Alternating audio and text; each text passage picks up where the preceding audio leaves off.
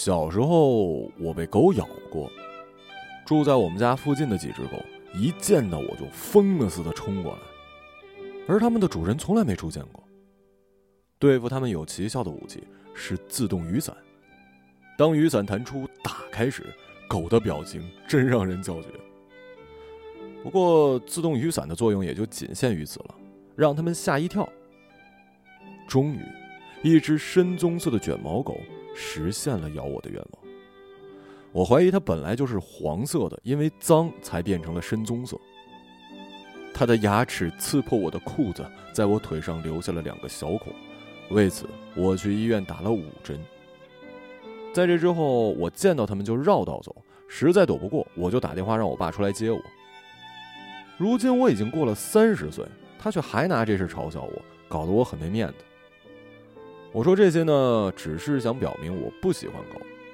现在我是成年人，不再像小时候那样怕狗，但也绝对不喜欢，也没有养狗的打算。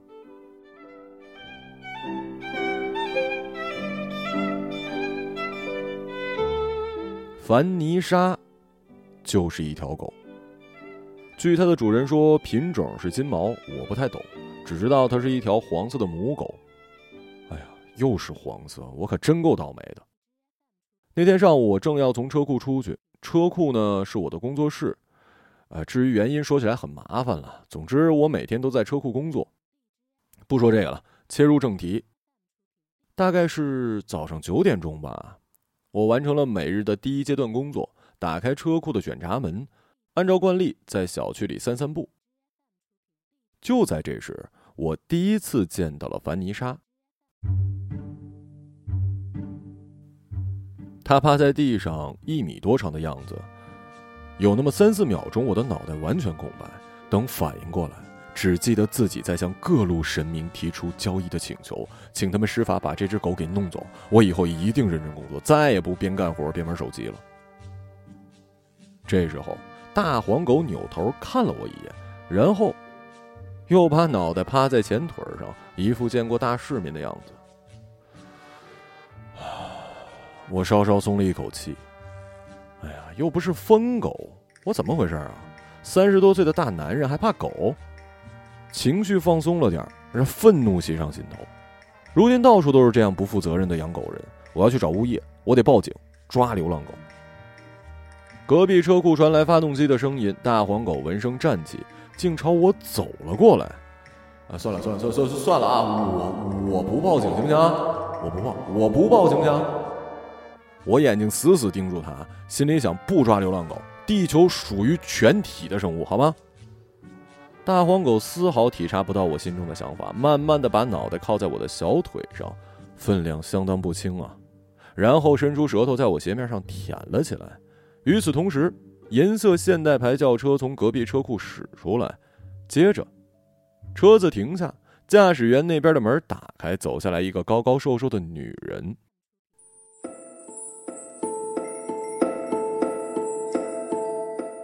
他戴着半框眼镜，头发是深褐色，打着小卷爆炸开来。我没细看。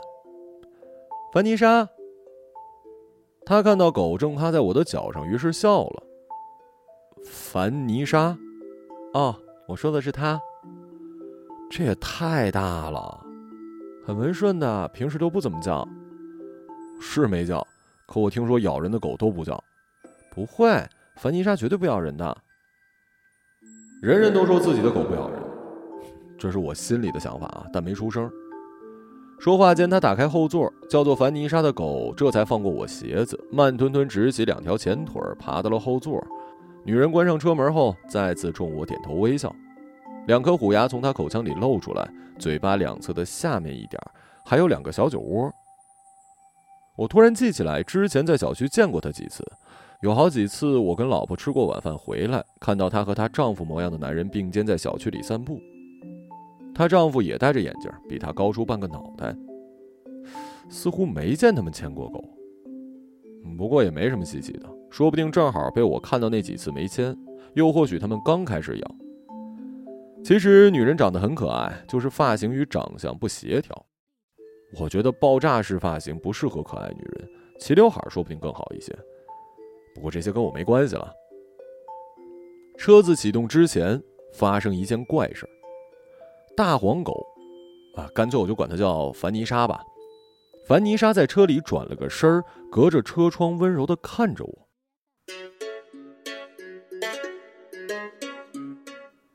的的确确是温柔，一只狗能做出温柔的眼神，让我很惊讶。更让我惊讶的是，它看着我的同时，抬起前爪冲我挥了挥，我也下意识的抬起手，在空中摇摆。或许是在倒车镜里看到了我的动作，靠近我这边的车窗被打开，女人弯下腰冲我摆摆手。再见。随即，他看到凡妮莎的动作，笑了一下。原来你在跟她打招呼啊？啊，嗯，再见，路上注意安全。车子消失，我才觉得自己可笑，居然跟一只狗挥手道别。我摇摇头，伸进口袋，摸到遥控器，关掉了车库的门，准备按原计划在小区里走两圈。刚转身，就看到距离我十米左右的樟树后面转出一男人。细细长长，戴着眼镜，正是那女人的丈夫。他盯着我，恶狠狠的。坏了，看上去他误会了，怎么办啊？我想过去解释，可解释只能增加误会的程度，我也说不清自己的想法。总之，路过他身边的时候，我郑重其事的点了一下头，他把头转到了另一边。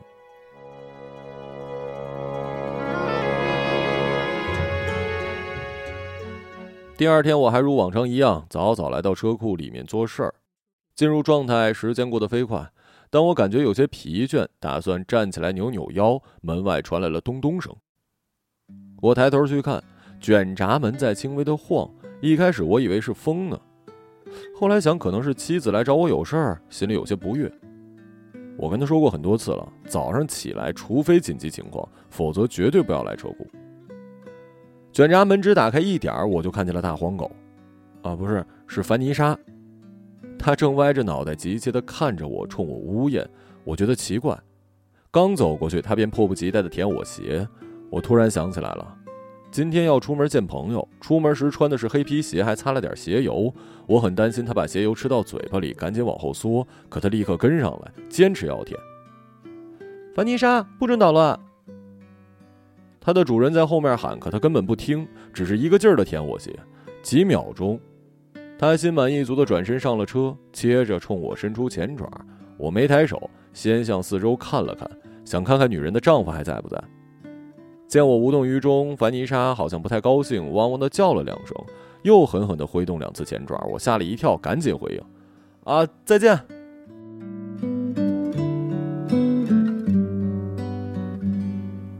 从这天起，我跟凡妮莎就像有了约定。每天早上八点四十五，我走出车库，她来舔我鞋，然后上车对我挥爪，我回礼说再见。如果哪天我忙忘了，她就会在门口呜咽。我体会到了养狗人的心情，狗太让人感动了，忠诚，无论风雨，它总在门口等我。也正是从这天起，我早上出门再也没穿过皮鞋，为了让它舔得舒服。我想象中的舒服，还专门买了一双布鞋，没鞋带，鞋面上的布很粗糙，有颗粒感。在他的心里，我到底是一个什么样的存在呢？我甚至想去问问他的主人。还有，爆炸头女人每天带着狗去哪儿呢？难道是去公司吗？我的确听说现在有些公司可以带狗带猫去，可凡妮莎也太大了。不过，既然老板让带，应该不会限制狗的大小，那叫做种族歧视。但我什么也没问，想到她丈夫恶狠狠的眼神我就立刻退缩了。何必惹麻烦呢？不过要说我心里没有胡思乱想，那是撒谎。工作间隙，常常忍不住幻想，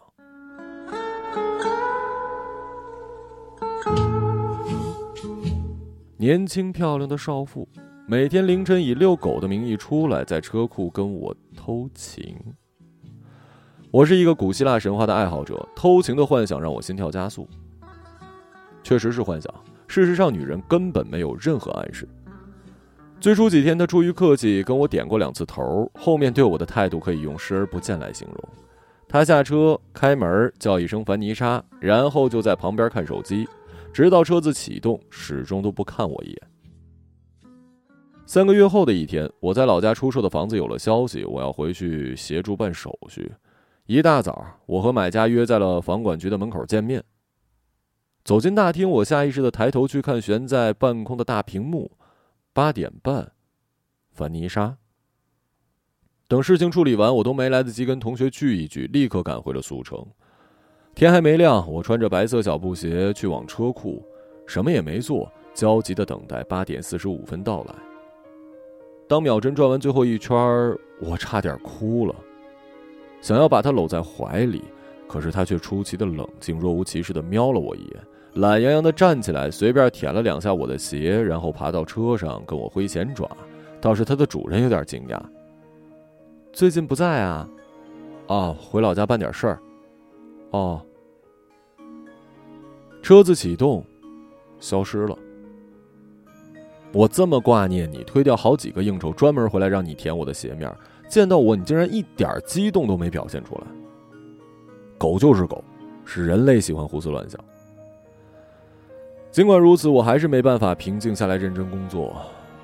我不在的时候，凡妮莎到底是什么样子呢？第二天，我八点半钟打开车库门，门口什么都没有。我在车库附近简单活动一下身子，远远看见女人带着狗出现，立刻躲到了墙壁后面。他们俩走近，凡妮莎趴在我的车库门口，女人进她自己的车库。片刻，银色现代牌轿车开了出来，他下车转到后座，打开车门，可凡妮莎却怎么也不愿意跳上车，还咬住他的裤腿，拼命的往我车库这面拽。女人弯下腰，摸摸他脑袋，好像跟他说了几句话，要把他抱上车。可凡妮莎态度坚决，就是不愿意。女人似乎发了脾气，啪的一声关上门，转身走到驾驶座，往前开了一米左右的距离。凡妮莎似乎看出主人不过是虚张声势，依旧趴在我车库门口一动不动。果然，车子停住，女人再次下车，指着凡妮莎又开始说话。由于距离问题，我听不见女人说什么，看不到她的表情，但我想象得出。最后是女人妥协了，走到我车库门口，举起手敲了三下，等了一会儿又敲三下。当然没人给她开门了。我看着她转身对着凡妮莎耸耸肩，摊开两只手，我心里颇为得意，产生了一种被爱的幸福感。正打算出去，同凡妮莎相会呢，可突然我就听到身后传来脚步声。扭头去看，正是爆炸头女人的丈夫。他盯着我，呵呵笑了两声。够大是吧？车库，我的。他没理我，继续向前走，也没跟他老婆说话。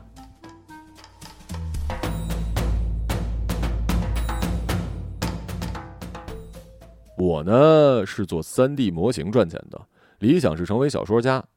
我的作息时间如下：早上五点半到车库里写小说，八点四十五绕着小区走两圈，半个小时后回到车库开始阅读，十一点出门吃午饭，下午一点到六点是工作时间，每工作五十分钟休息十分钟。我不去公司就待在家，有几个朋友给我发活晚上一天运动，一天看电影。虽说钱挣的不多，活儿也不是很稳定，但这种生活合我的性子。我原来啊也在公司里待过，始终开心不起来。我是自己管理自己的类型，不喜欢听别人指挥，尤其讨厌到了年底，莫名其妙的人把我叫到莫名其妙的小屋，谈我这一年来的表现，给我打分儿。这套把戏真是叫人作呕。虽说如此吧，绝对的跟社会隔离没必要，我也不是孤僻的人。因此呢，朋友也有不少。就算是为了保证有持续不断的工作发来，我也得维持朋友圈啊。认识凡妮莎是在夏天，我正跟朋友的公司合作，给一款赛车游戏做 3D 模型。大客户是英国公司，只要我这边能按时出东西，报酬给的很准时。就这样过了大半年，春节前夕，赛车项目结束了，我拿到了钱，推掉几项工作，痛痛快快给自己放了个假。可转过年儿，朋友的公司说他们那边暂时没有活往外发。我又跟其他几个熟人联系，都说自己公司里还有空闲的人力，得等。储蓄够用，房贷那边也有妻子的公积金支持，生活无忧。我想放松一阵子也不坏，正好可以集中精力写小说嘛。可眼瞅着春天即将结束，我始终没有新的收入，靠写小说挣到的零星稿费还不够每月买咖啡的呢。巨大的不安全感笼罩了我，每天早上写小说的时候，我都在想：写快点写，写立刻就能卖钱的小说。终于，我一个字也写不出来了。能带给我慰藉的只有每天上午八点四十五分跟凡妮莎的游戏。我想，如果没有了她，我为自己精心打造的生活方式很可能已经散架了。也正是那段时间，我正式开始思考要不要养只狗。可是现在有凡妮莎，尽管我们没有约定，但我还是认为，如果我买一只狗回来，是对她的背叛。而如今的相处方式最好，我不用对她承担任何责任。要不，等他，哎，打住吧！啊我控制住自己的思路，还是多想想挣钱的事儿吧。春夏之交，好消息终于传来，老同事给我打电话说，他朋友开公司，最近接了一大项目，有点消化不掉，又不想盲目扩张，因此呢，正在找像我这样的自由职业者给他们做兼职。他介绍了我，我依照他给我的联系方式加了微信。提起我朋友的名字，很快就通过了。大家简单寒暄两句，他说百分之百相信朋友的介绍，可还是想看看我的作品，我就发了过去。还行吧，约个时间见面聊聊吧。呃，您什么时候有空啊？明天下午三点怎么样啊？没问题。第二天吃过午饭，我休息十五分钟，又看了几页书，开车子导航去了约定的地点。那是一个商业城，我去过几次，无非就是服装店、餐厅、幼教中心和大型超市。车子出小区后不久，一直向西，在第三个十字路口右拐的时候，我垂直方向上有一辆银色的现代正直行。我踩下刹车等待，隔着窗户看到他后座有一只黄色的大狗，我心中一动，踩油门追了上去。在下一个红绿灯，两辆车终于平行了，我偷偷往左边看。驾驶员的位置果然是她，爆炸头女人。看来是凡妮莎没错了。我没有打开车窗跟女人寒暄，因为怕被当成变态跟踪狂。确定了后面没车，我挂上 R 档，到了半米左右，让我的车窗和现代的后座成一条直线，然后我偷偷打开车窗，极其隐蔽的向凡妮莎挥挥手。她看到我眼神里有一些疑惑。我。车库，我拉长声音轻声说：“看上去他还是没有想起来。”我正要再说点什么，红灯转绿，银色现代启动往左，我立刻跟在后面左转。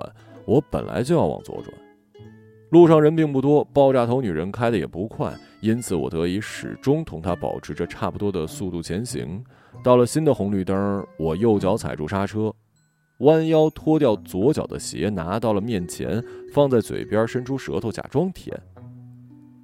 凡妮莎眼睛突然亮了，先是在后座上蹦跳两下，又转了几个圈子，把脑袋贴在车窗，不停地舔着，还冲我挥前爪。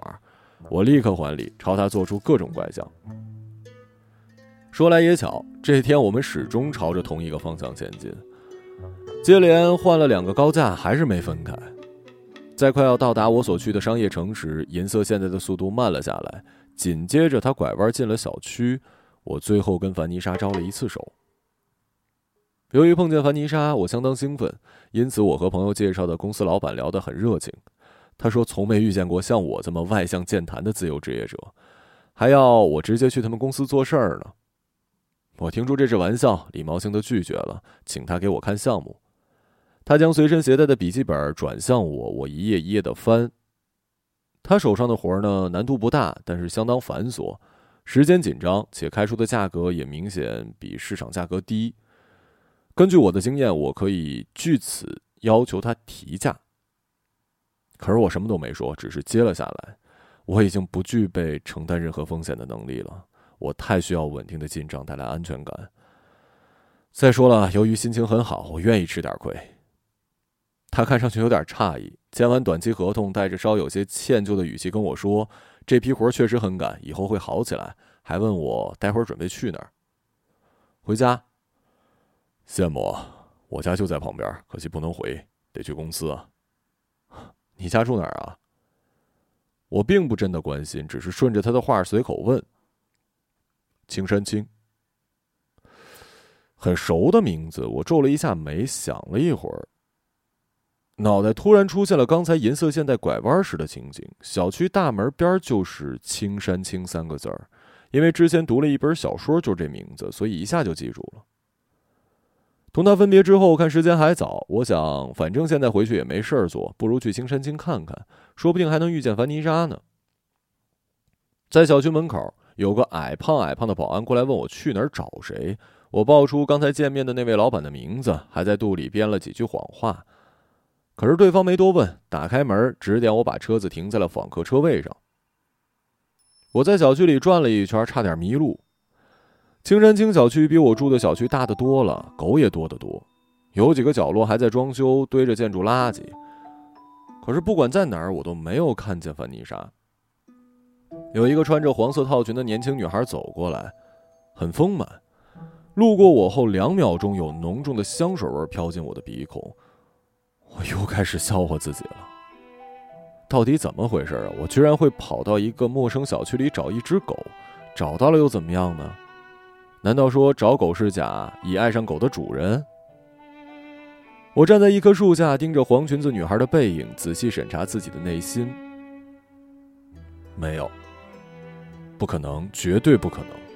无聊的性幻想是有的，动感情谈不上。再怎么说，我也是年过三十了，有老婆，家庭和睦，绝对不可能随随便便对别人的妻子产生爱情的。如果我有额外的性需求，我宁愿花钱去买。哎，回家，回家，回家，别再胡思乱想了，想的太多，早晚是得出事儿。打定主意，我嘴巴里胡乱哼着八九十年代流行过的粤语歌，往着访客停车位走。访客停车位呢，就在小区门卫室的后背，距离我的汽车还有五米左右的时候，我摸钥匙正准备解锁，两只凡妮莎冲了出来。我揉揉眼睛，的确是两只凡妮莎。啊，不是，呃，是两只大黄狗，它们一前一后跑着，一只嘴巴里叼着绿色的网球，另外一只极力的想要搂住它脖子，趴在它背上。他们朝着刚才跟我说话的保安奔过去，保安拿出网球丢向了不远处的草坪，两只狗立刻转头追了过去。找到朋友了，哼，块头可真不小啊，多漂亮啊！您养的？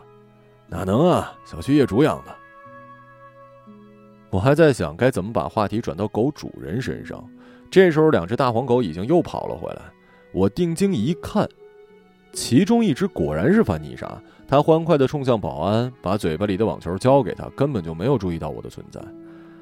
当球再一次飞出去的时候，我注意到旁边那只大黄狗的两条后腿间耷拉着那玩意儿，禁不住心里大骂：“好啊！”你他妈跑这约会来了？人真的很没原则。我怕狗的时候呢，看到这么大的狗疯疯癫癫在小区里跑，心里只会气得要命，觉得狗主人没素质。可现在我认识了凡妮莎，竟然觉得她开心跟我开心是一样的。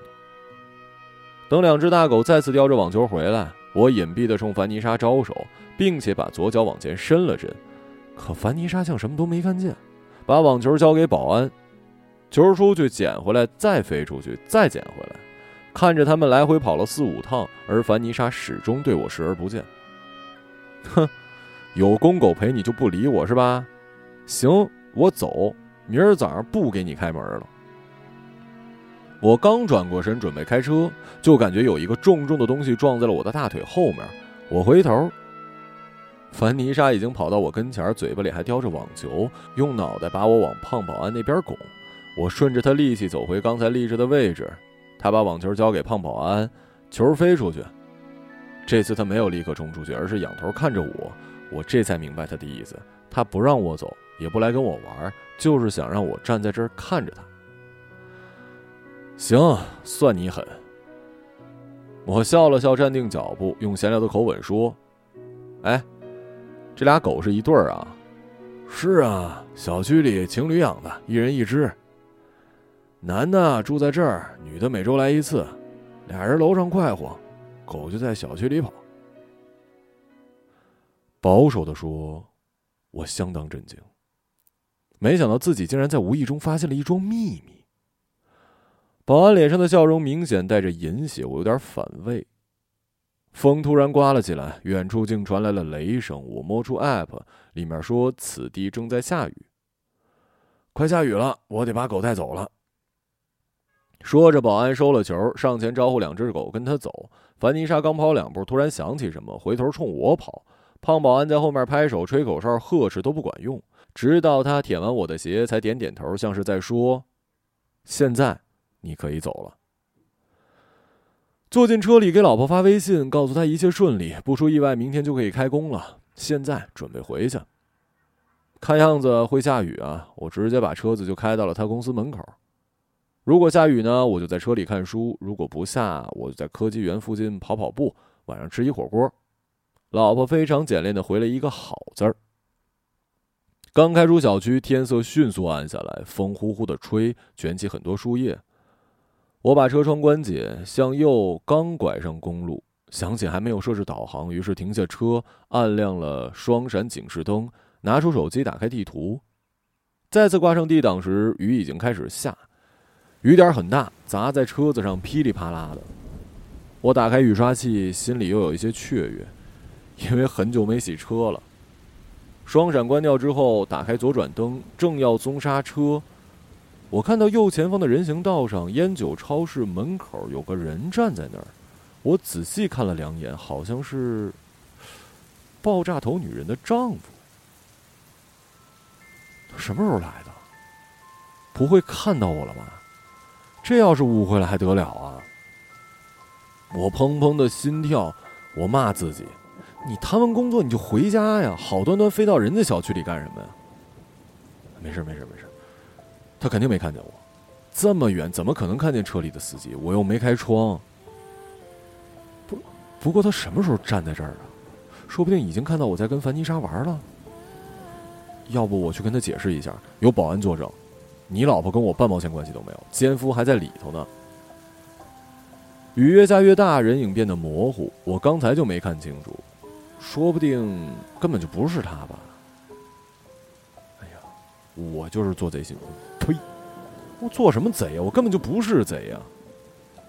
雨更大了，如浓雾一般，连路都要消失了，没法再开车。既然如此，我干脆挂上 N 档，熄了火。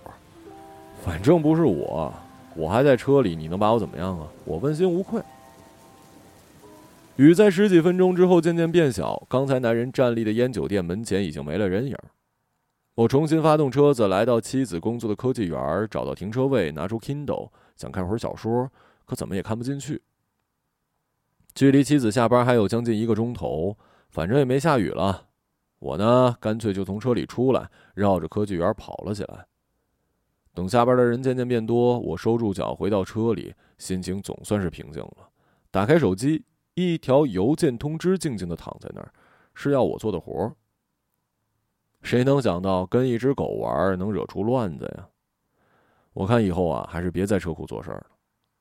我还是回家。本来嘛，装修房子的时候，我就为自己留了一间书房。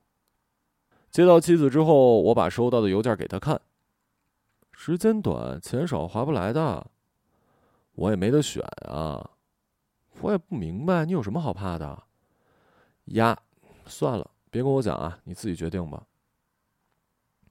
吃完火锅回到家，爆炸头女人跟她丈夫正在小区里头走路，在我们前面七八米吧，看上去很正常。女人手里握着狗绳，路过草坪时，凡妮莎一个劲儿的想往里面跑，女人的身子像是被拽的歪了过去，男人就像棍子一样立在旁边。我想肯定是我看错了，站在青山青小区门口的不是她丈夫。第二天早晨，我五点半起床洗漱。因为金钱方面有了着落，我心里稳定了很多。小说剧情呢，开始在脑袋里有序的推进，人物的面孔也鲜明起来。随便吃了点东西，我下楼去了车库，打开卷闸门，准备按照原计划，先把写作用的笔记本电脑跟稿纸拿到家，其他东西呢再慢慢收拾。我在这间车库工作超过一年的时间，最初是因为老婆吵，她在起床之后的五分钟里叫了我八次。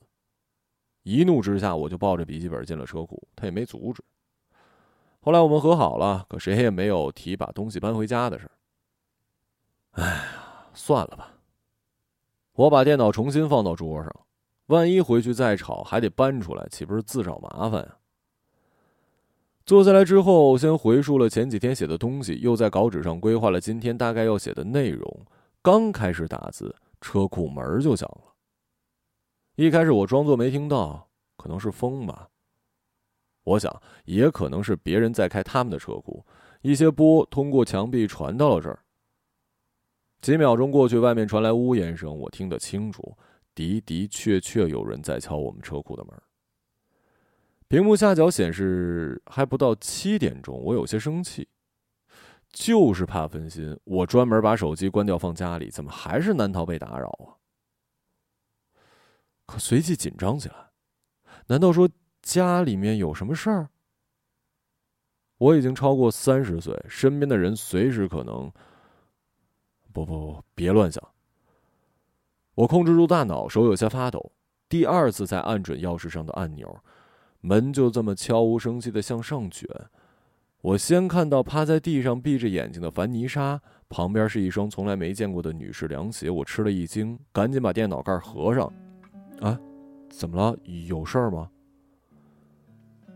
他没说话。凡妮莎摇摇晃晃站起来，极其艰难的走到我身边，她无力的撞了一下我小腿，然后伸出舌头开始舔我鞋，只一下，她就瘫在地上不动了。这是女人没再解释，弯腰抱起凡妮莎，转身向外走，速度不快，腰有些弯，两条胳膊后面的肌肉明显在颤抖。我绕过桌子想搭把手，她从头发的间隙里看了我一眼，脸上全是泪，眼神里带着无穷无尽的恨。我吓了一跳，两只脚钉在地上不敢动，呆呆地听着隔壁传来汽车引擎发动的声音。片刻之后。银色现代开出来，绕过小区的喷泉广场，最终消失在了我的视线。关上车库的卷闸门，我在书桌前坐了二十多分钟。用电脑打字的话总是走神儿，干脆把笔记本推到一边，拿出自己装订的稿纸，用笔写了起来。只写了三行，每个字都东倒西歪的，不成样子。合上本子，开始读书。我在车库里放了十来本书，有严肃文学作品，有纯为了放松大脑的恐怖故事集，有写作教材，还有两本哲学小册子和医用人体解剖图册。可无论哪本都看不进去，字儿认得，就是没办法把它们连贯起来理解。看来真的是该回家了。卧室里，妻子睡得正香，我坐在床头玩了会儿手机，她始终没醒。久坐腰不舒服，我脱掉外套也躺了下来。八点钟铃声响起，他翻身摸手机的时候，看到我，表情很惊讶。我下床告诉他，现在去煮泡面，再煎两个鸡蛋，待会儿送他去公司。从科技园回来，进入车库，我把笔记本与稿纸装进了早就准备好的书包，又拿了最近一直在读的小说。爆炸头女人家的车库门开着，里面空荡荡的，只在角落堆了一些杂物。用钥匙打开绿色的防盗门，把书包丢在地上，换了鞋子，直接坐在餐桌边，想起了凡妮莎，想起爆炸头女人和她棍子一样的丈夫，想起矮胖的保安和我从未见过面的女人的情妇。整个事件如同一首由很多乐器演奏、由许多音符构成的音乐，需要认真聆听、慢慢消化。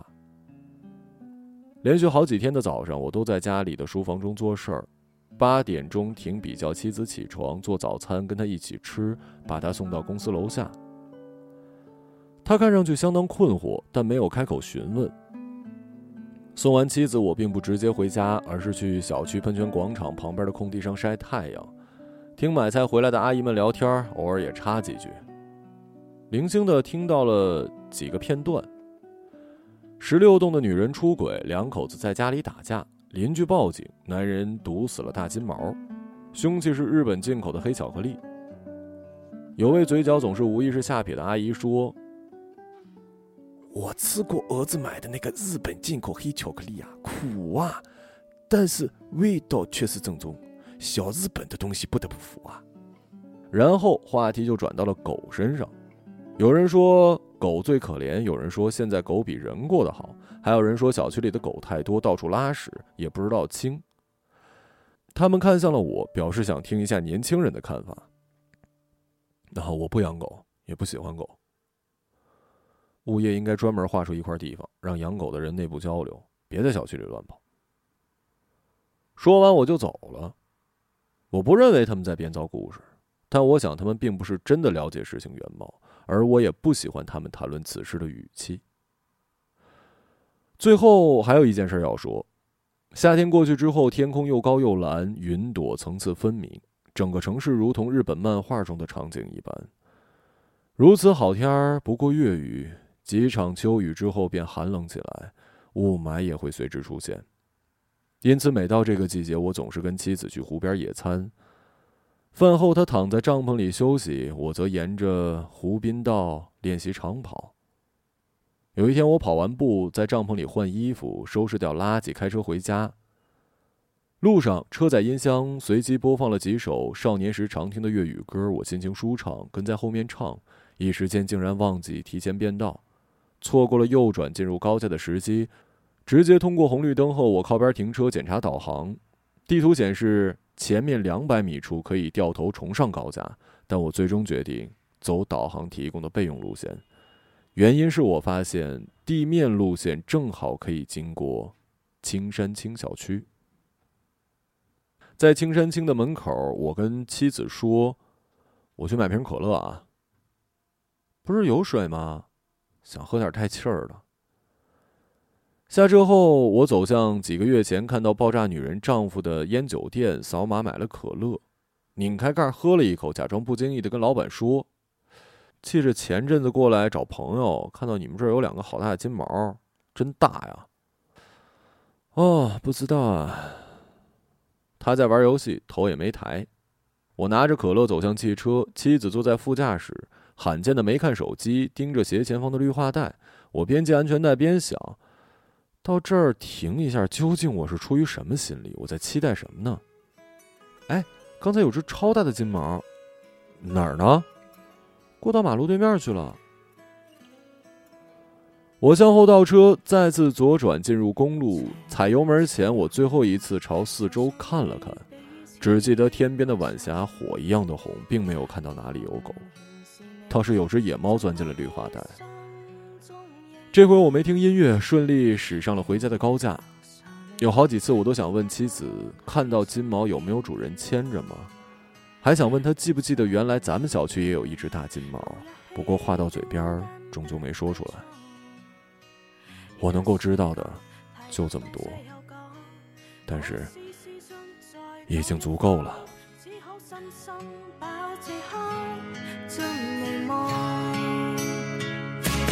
来日纵是千千阙歌，弃了远方我路上。来日纵是千千马嘶，难过今